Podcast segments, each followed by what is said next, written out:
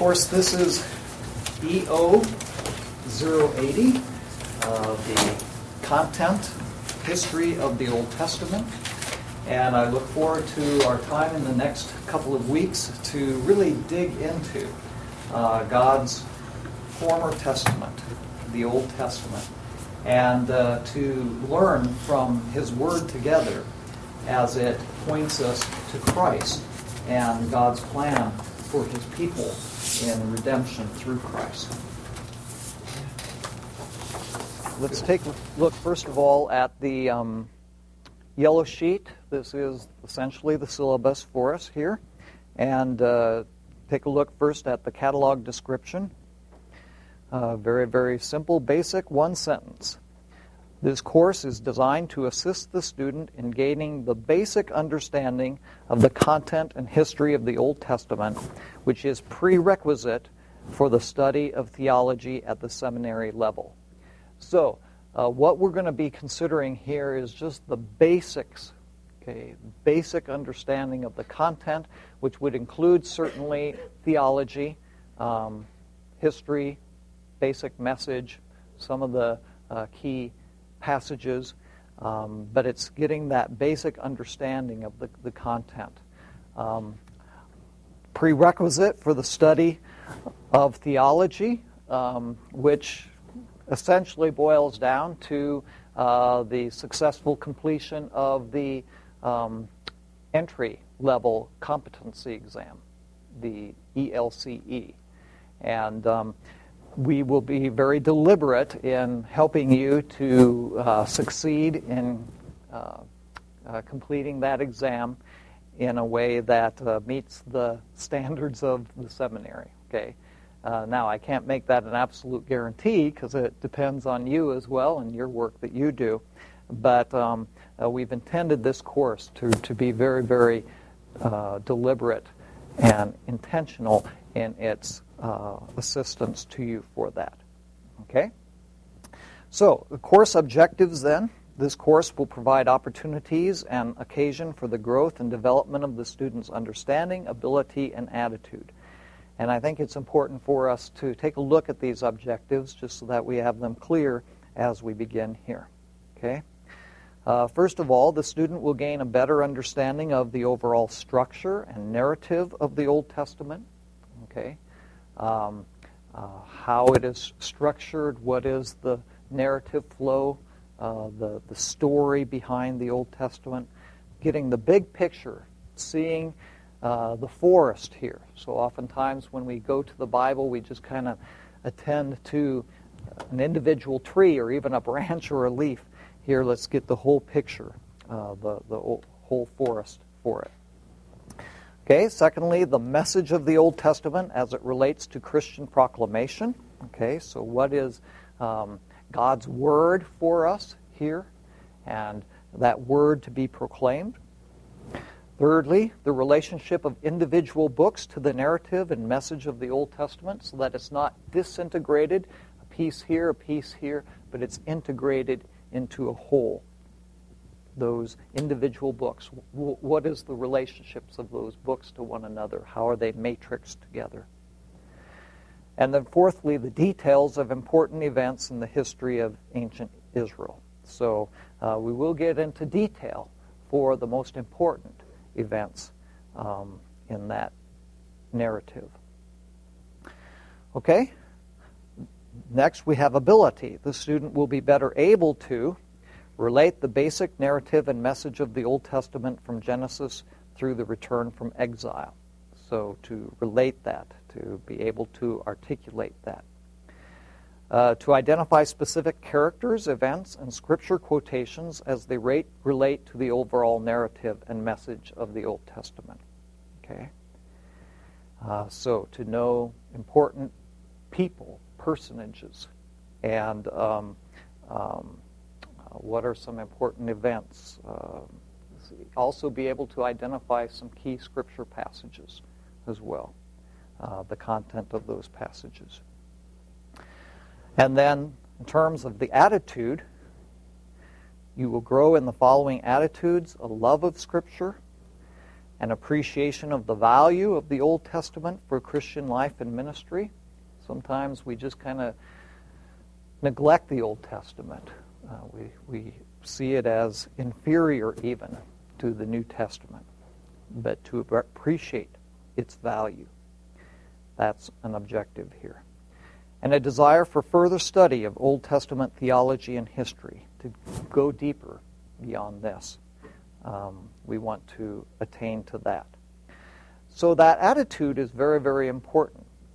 And um, right now, playing at the Muny, those of you who are new to St. Louis perhaps are not as familiar with the Muny. The Muni, Muny is our municipal opera, the largest outdoor um, um, uh, theatrical arena in the North America.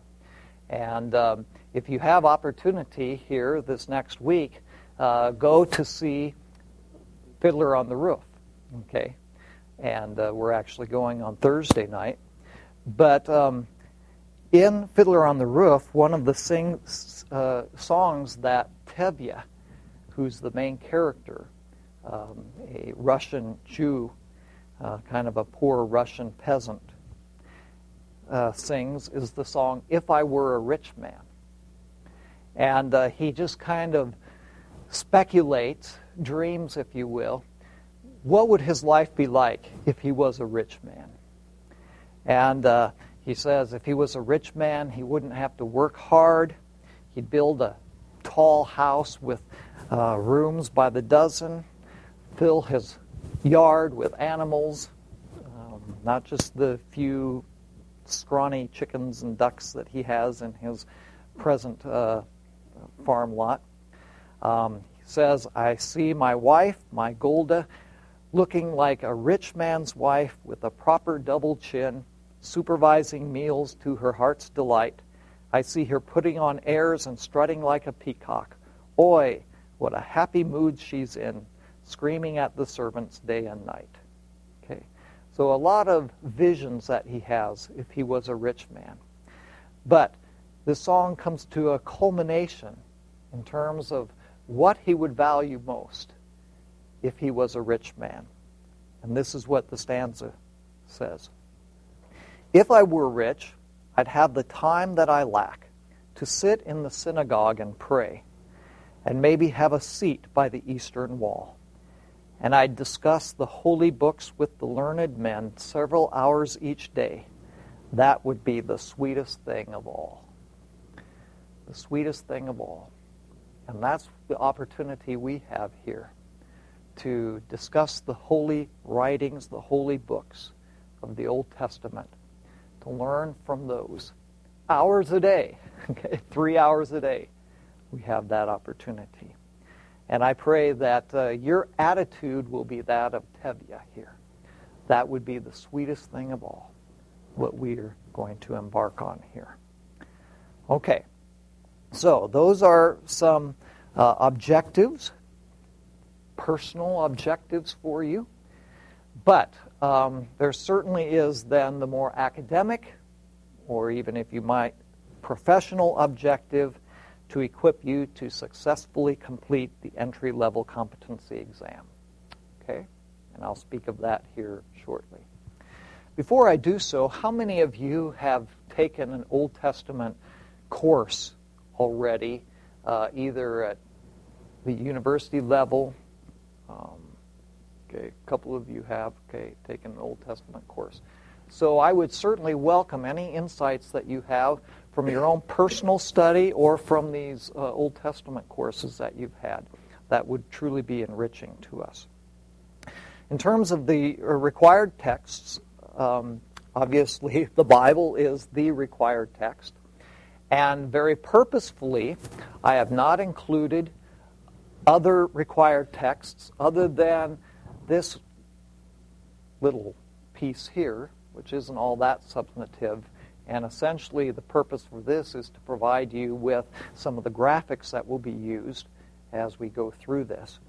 But um, the reason is because we want you to get into the scriptures and actually read what the Old Testament has to say, what the scriptures themselves have to say.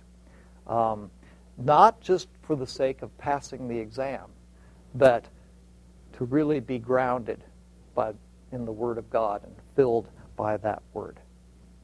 Okay? Uh, the version that I'll be using is the uh, English Standard Version, okay, because that's been the version that's now adopted by our LCMS as kind of the official um, translation. However, if you have other versions, probably the most common is the New International Version. Uh, that's fine as well. I'm not requiring you to go out and buy an um, um, English Standard Version if you don't have that. Okay? Now, um, this is also going to be a guide for us here. Um, the uh, see through the scriptures piece here. Okay? And uh, I understand that the bookstore is out of these. Is that right? Okay, but they are overnighting because this is an intensive term. We've got only two weeks. Uh, they will be overnighting uh, for this. Okay, and the main reason why I've um, asked you to uh, purchase this is because we'll be using uh, many of the uh, visual aids from the Crossways uh, curriculum.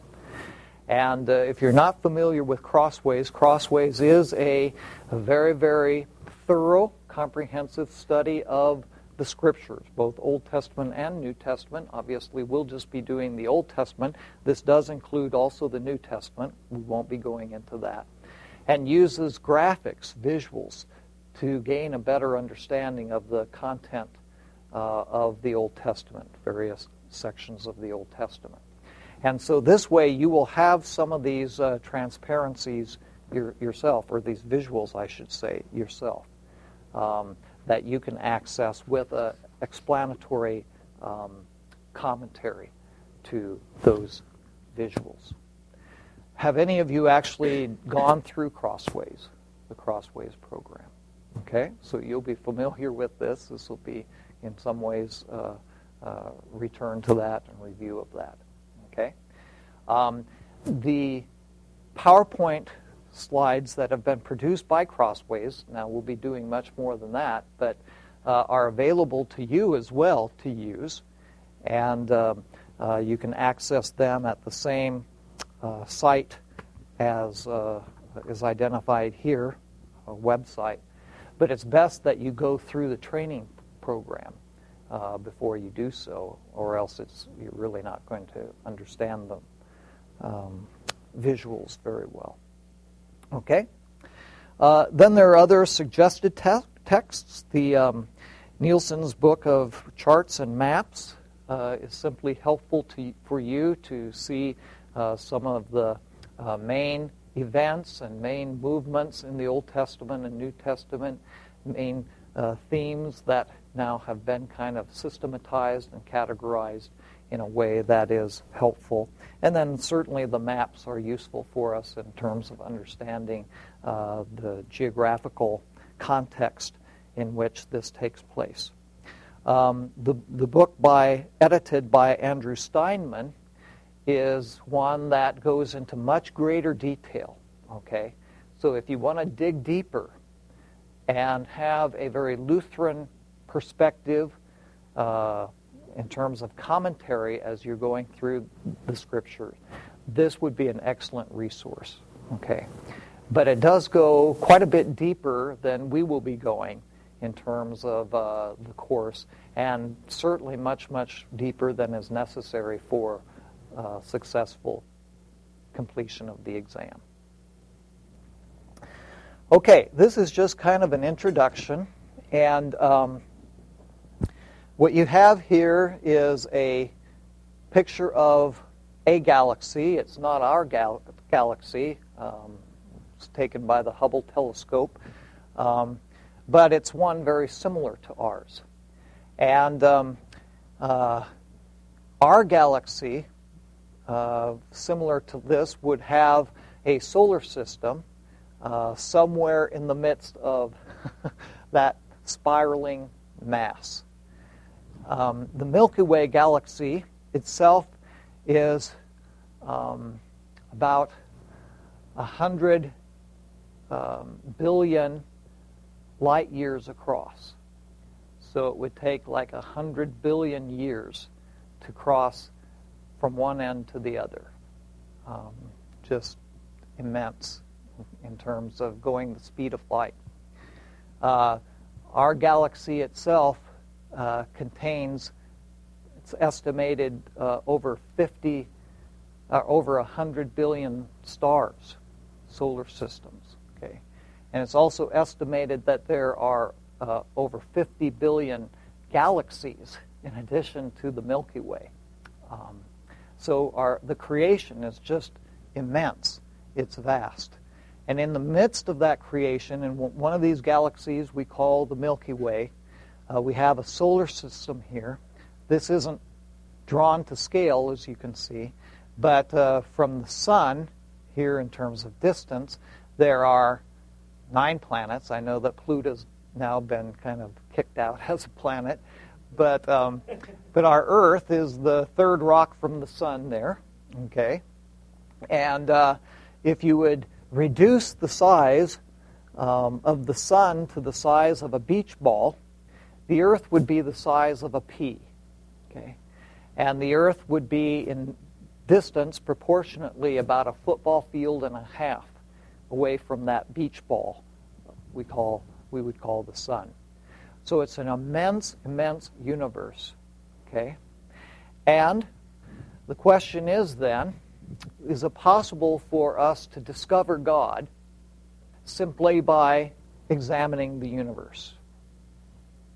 Is that possible to look up through a telescope and discover God? I think it's possible to see his work, but I think you're going to get a, a skewed representation of, of who God is and his love for us. Okay, okay. So it is certainly possible to see his handiwork, his work, as you could see see what he has done. Okay? But we cannot find God or discover God himself through a study of the natural order, the natural creation. Okay? Yet we can learn some things, we can observe some things about God. Okay? And simply by looking at the created order, what are some of the things that uh, we can learn about God? He's powerful. Okay, powerful. I mean, it's vast. To have flung forth these galaxies, um, powerful. So, certain attributes, all powerful. Anything else? Exists. Pardon me? That he exists. Okay. That's the psalmist states that he just looks to the heavens and know that you're God. Okay, okay. So uh, the heavens declare the glory of God. The earth proclaims his handiwork. So it is evident that he exists. Okay? I remember when I was um, in uh, college, uh, went to a secular university, and uh, the professor, this was actually in a biology course, but the professor was always talking about, um, you know, this organ is designed to do this, this limb is designed to do that. And I wish I would have had the courage to say, you know, you're speaking of designed, that implies a designer. Okay? Who's the designer? Okay? So there is a design. It, it's a testimony that God exists. And in Romans chapter 1, it says that uh, the created order here uh, testifies to the existence of a creator. And so, no one is without excuse. Um, that everybody is accountable because it is evident to all. Now, not everyone will acknowledge that and, and believe it, um, but everybody is accountable. Okay? So, um, that he exists, that he's all powerful. Anything else that it tells us? I mean, he's created things that we can't even understand, so Okay. In a sense, you know, he's all knowledgeable because he knows what what each thing is and what its purpose is. Okay. His knowledge is sublime. Okay. And we would say omniscient, all knowing. Okay. Uh, goes beyond us in terms of, of, of the, the mechanisms, the, the purposes of the creation, how they work. So, supreme intelligence. Anything else? Very detailed. Okay. Every, everything down to the smallest thing is very specific. Good, good. Very specific, very detailed. Okay. And um, that detail is all in an order. So it's very orderly. That God has a design, He has an order for all that He's created, and it works together, integrates together. Okay? Anything else? It's creative. Okay? He's creative. Uh-huh. Um, he's, in a sense, almost artistic, you could say, in the design that he has made. There's a beauty to it. Good. Okay. However, there are certain things that we cannot discover about God um, through simply observing the created order, observing nature. What are some of the things that we cannot learn about God?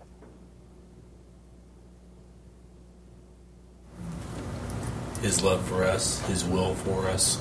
Okay. What he desires of us. Good, good.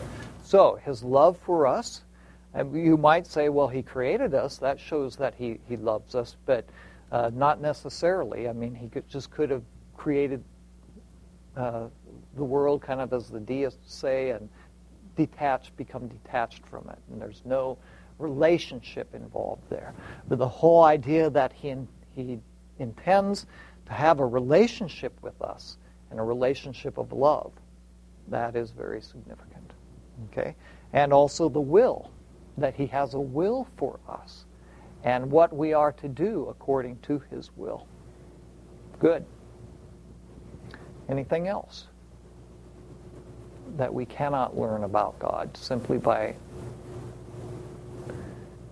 viewing the universe? anything that's been given to us by specific revelation or special revelation in Okay. scriptures. Okay, okay.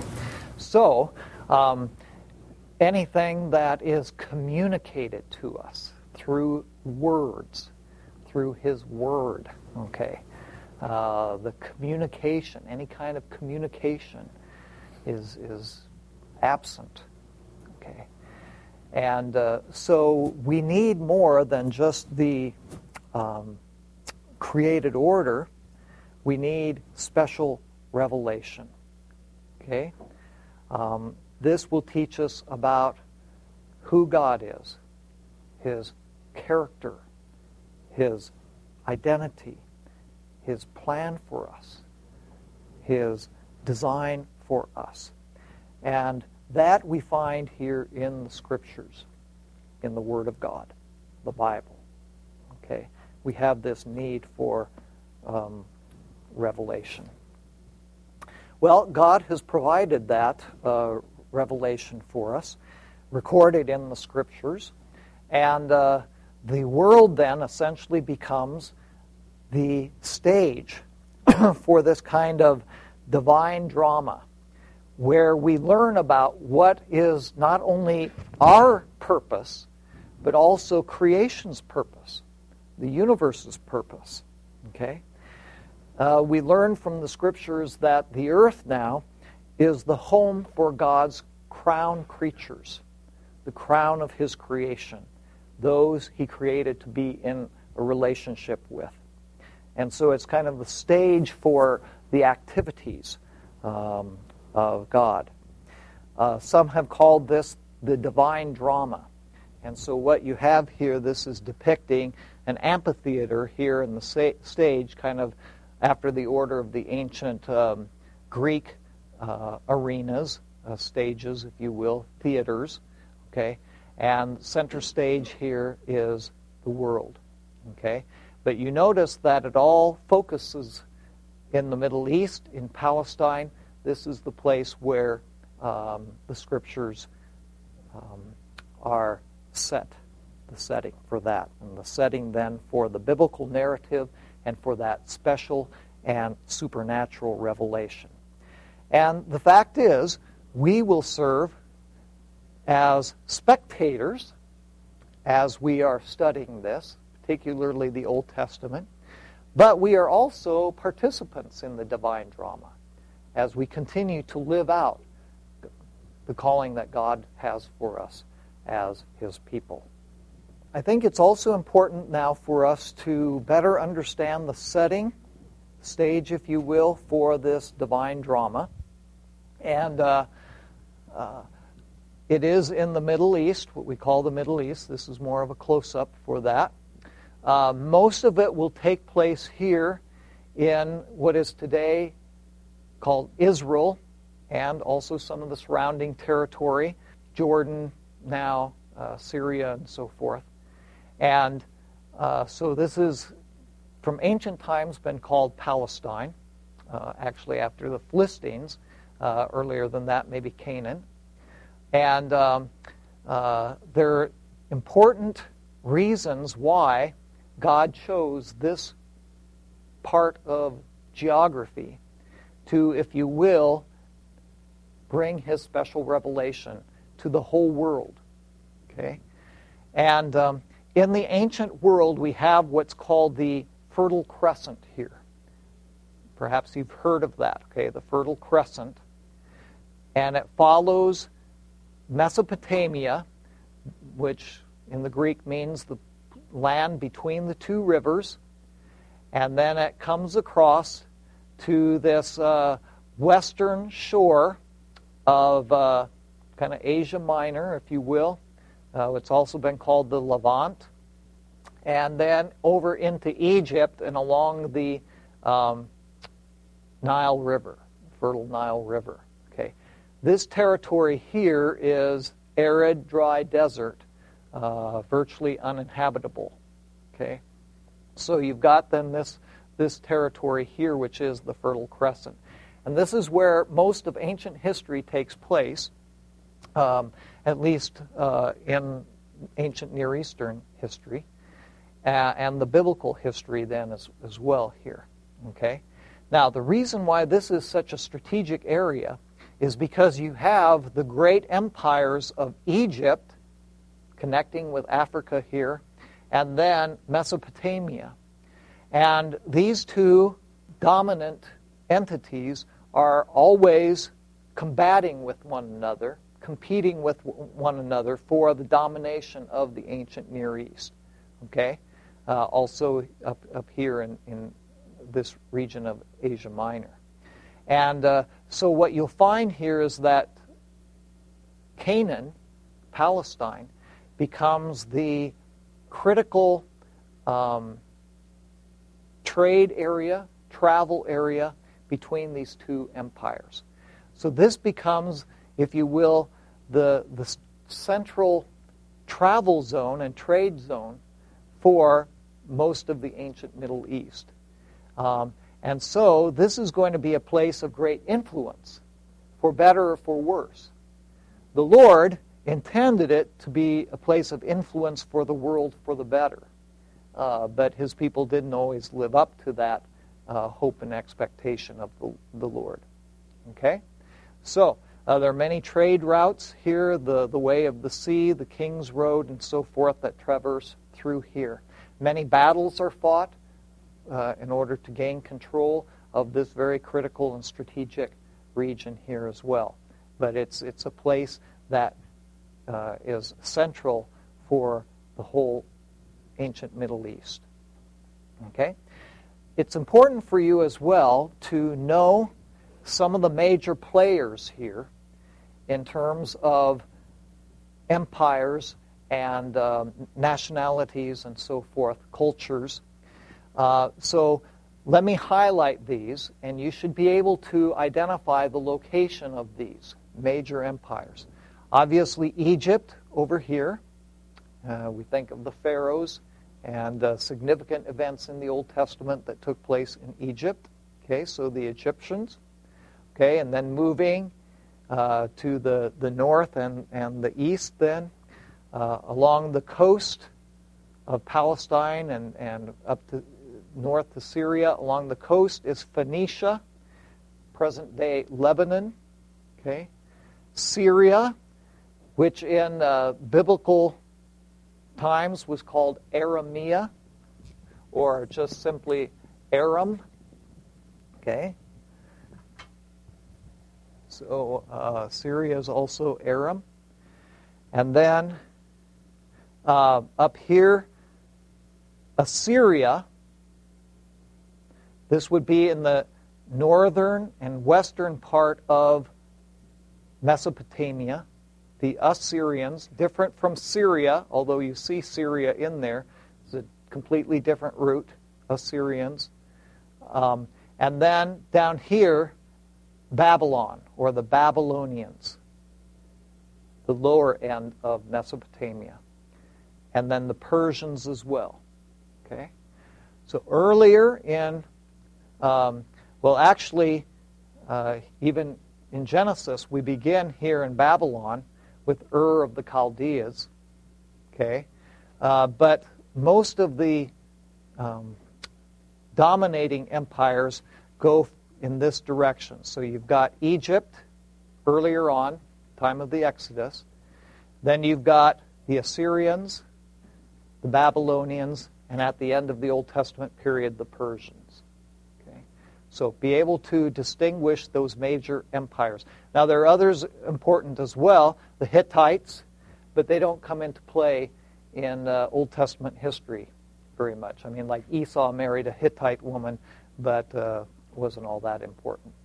Uh, there will be other smaller um, nations, if you will, just immediately around Israel, like the Ammonites, the Moabites, the uh, Perizzites, the termites, and so forth, that we'll be getting at. But uh, let's just be aware of these here.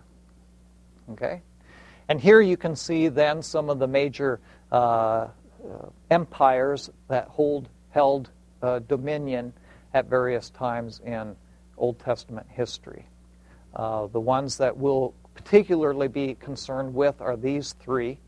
Uh, the Greek and the Roman is, are really after the Old Testament era. So the Assyrian, um, Assyria again was up here in the northern part of Mesopotamia, gained this control primarily in the 9th to the 7th centuries. Uh, by the way, when we're speaking of, of um, ancient history, BC, okay, before Christ, uh, when you're in the 800s, you speak of the 9th century BC, um, and and so forth, because the first century BC would be the double digits, if you will, you know, like 33 BC. That's still in the first century BC, as in uh, AD as well. Okay. So the Babylonian Empire, uh, which took Judah captive into exile, uh, Babylon originated in the southern part of Mesopotamia.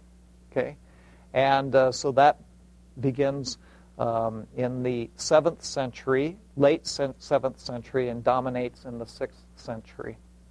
Okay. And then the Persian Empire begins where the Babylonian takes off in the 6th century and goes down to the 4th century before Alexander the Great. Okay? So, uh, much more vast empire. Came into conflict with the Greeks. You've seen the movie 300, you'll know part of that story. But uh, this is a part of the latter um, chapter of Old Testament history. That's then the geographic setting for this divine drama. Okay. What is the, the script for the divine drama? The script is what we have in these books of the, the Bible, the Old Testament. And um, the word Bible itself comes from the Greek biblia, which really means book. But it is actually a collection of books, kind of like a library. And so that's what this here is intending to uh, demonstrate or depict. Uh, there are different ways of, of uh, dividing up or organizing the Old Testament scriptures depending on which tradition you come from. And I think it's helpful for us to, to be aware of this. Um, the Hebrews scriptures, that is, those that were written in Hebrew, and the structure that the Jews have, divide into essentially three main sections. What's called the law, the prophets, and the writings. Okay? We'll come back to that shortly here. Uh, for us Christians, then, the Old Testament is essentially divided up into the section of history, okay, from Genesis to Esther, and then poetry from Job and Psalms to the Song of Solomon. The major prophets, which are referred to major not because they are more important necessarily, but because they are simply larger in terms of size of the document, and then the minor prophets uh, smaller. So that's typically how we divide up the uh, uh, the Old Testament. Okay. Um, obviously, the Roman Catholics have additional books in their Old Testament canon, as it's called. Uh, we call that the Apocrypha. Okay.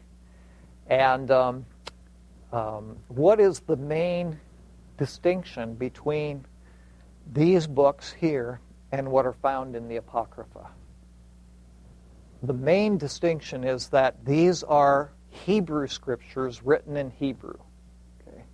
whereas the additional books were written in Greek, okay? not originally in Hebrew, written in Greek. And that's why the Jews do not include them as part of their canon, and the Protestants have also carried on that um, um, tradition and recognition that uh, only those that were written in Hebrew are considered to be canonical. Um, even the Roman Catholics, though, uh, will say that the apocrypha, apocryphal books are what they call deuterocanonical. Deutero means second, that it's not of the same level of authority as these uh, texts and scriptures. Okay, but let's take a look now at this library here of the Hebrew Scriptures, the Jewish structure that we have here. Okay, uh, the first five books of the Bible are typically referred to in English as the law. Okay, the Hebrew word is Torah. Okay, Torah. And so that would include then Genesis, Exodus, Leviticus, Numbers, Deuteronomy, Torah. Okay?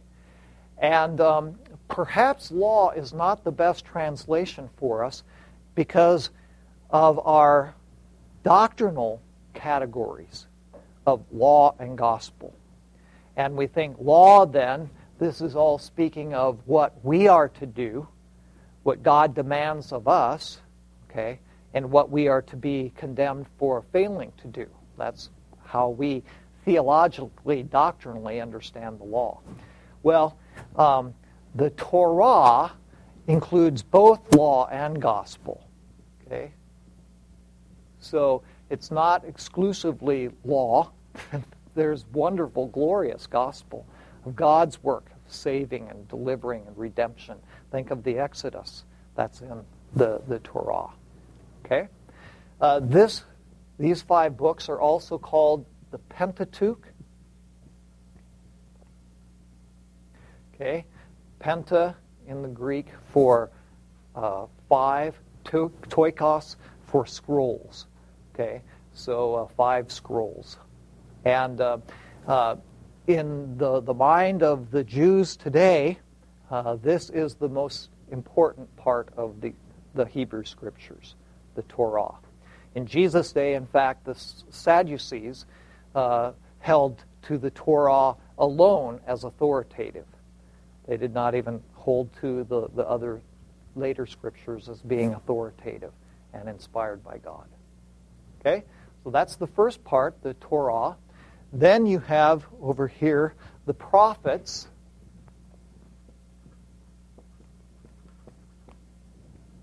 Prophets and um, the prophets in the Hebrew, the term was Nebi'im. It's an N. Okay. Um, and it includes, as you can see here, what they called the former prophets and the latter prophets. Okay? So the former prophets begin with Joshua and go through the kings. These are primarily historical books, but it's a record of, of prophets. Okay? Even Joshua was referred to as a prophet. Moses was referred to as a prophet as well, but certainly Samuel was. And then uh, in these narratives, you have uh, prophets such as in 1 Kings, Elijah and Elisha. Uh, Elisha is in 2 Kings, and uh, some of the other uh, earlier uh, classical prophets. Okay? And then the latter prophets here, which would be um, the ones where we have actually um, oracles from those prophets. They're not just historical accounts about the prophets, but oracles from them. Okay? And then lastly, you have the writings. And this is really more of a, um,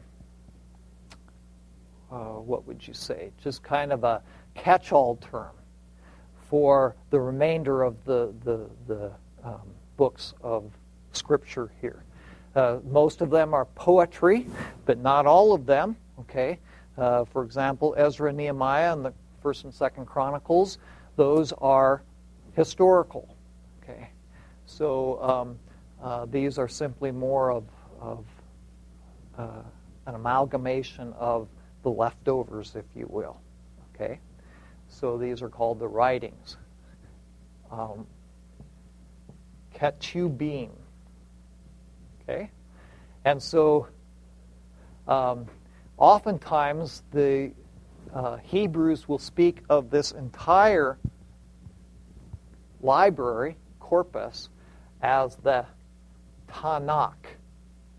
Okay, so what you have there is the first letter of each of these. Okay, T N K. Okay, representing the whole corpus, the whole library. I think that's important for us to, to understand that distinction. And it's especially helpful for us in reading the New Testament.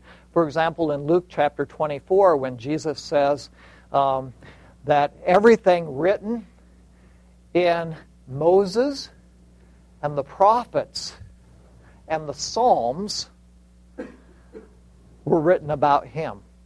Okay? He opens the disciples' eyes to see the things written about him. In Moses, Moses as the author of the Torah, the prophets, and then oftentimes the Psalms are simply kind of shorthand for all of the writings. So there's that three point division of those. In the Hebrew scriptures, remember these are all those that were written originally in Hebrew. And so those of you who are in the MDiv program uh, either already have learned or will learn Hebrew in order that you can study these in the original languages. Uh, but the titles of the books are simply the first Hebrew word in the book. Okay? So, for example, Genesis is in the Hebrew scriptures Bereshith, which means in the beginning. Okay? Um, Exodus, Shemot, the names. It begins, these are the names. Okay? Um, uh, Leviticus and he called. Okay, and the God and the Lord called Moses. Okay, Numbers Bamidbar. Okay, in the wilderness. Okay, and uh, Deuteronomy. I'm not quite sure. I don't remember what what is. Oh, Devarim. Okay, the words. These are the words. So uh, these the the Hebrew scripture uses the first word in the book itself as the kind of title. Okay? Um, these terms, many of them that we have, are from the Greek. Genesis means beginning, Exodus means being led out, and so forth. Deuteronomy, second law, so forth. Okay, so that's just a, a, by way of a kind of introduction to uh, um, uh, the Old Testament in general.